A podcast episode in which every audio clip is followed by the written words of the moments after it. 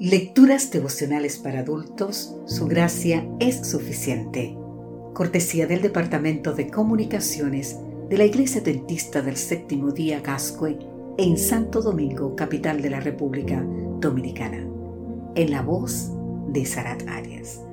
Hoy, 13 de marzo, rama o injerto. El libro de Romanos en el capítulo 11, exactamente el versículo 19 nos dice, las ramas fueron desagajadas para que yo fuera injertado. El olivo es uno de los árboles más longevos, originario del Mediterráneo. Su cultivo se ha extendido por casi todo el mundo. No se destaca por su altura ni por su belleza, sino por sus raíces profundas, fuertes y extensas, razón de su supervivencia y producción. Un solo olivo puede producir anualmente unos 60 litros del mejor y más saludable de los aceites de oliva.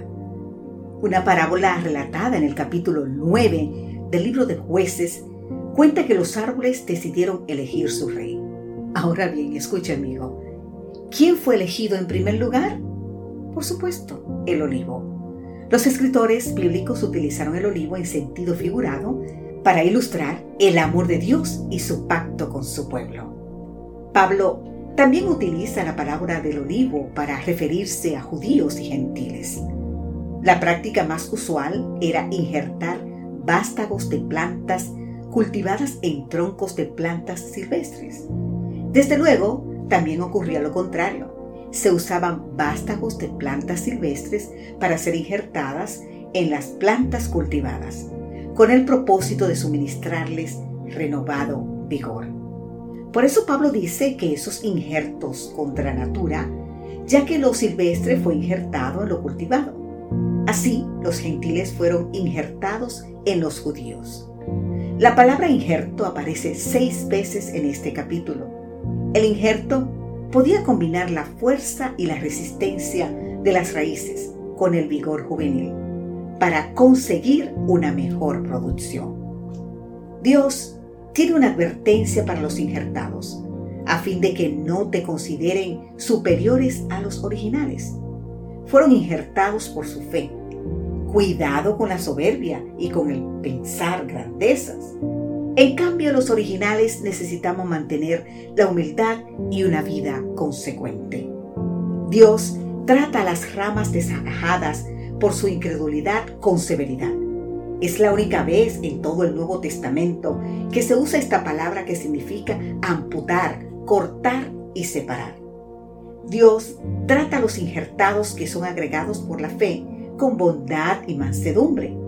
Tanto la bondad para el que cree como la severidad para el incrédulo son manifestaciones del amor divino que en todo momento busca salvar y restaurar. El Señor nos está diciendo que lo fundamental no es la rama original ni el vástago injertado, sino la raíz, pues ambos dependen permanentemente de la raíz, a menos que unan sus raíces en la verdad de la Biblia y se fundamenten en ella y mantengan una conexión viviente con Dios. Muchos quedarán infatuados y engañados. Hay peligros invisibles que asedian nuestro sendero. Querido amigo, querida amiga, nuestra única seguridad consiste en velar y orar constantemente. Cuanto más cerca de Jesús vivimos, tanto más participaremos de su carácter puro y santo. Cuanto más ofensivo nos resulte el pecado, tanto más deseable nos parecerán la pureza y el resplandor de Cristo. Que ese sea nuestro sentir de hoy en adelante. Amén.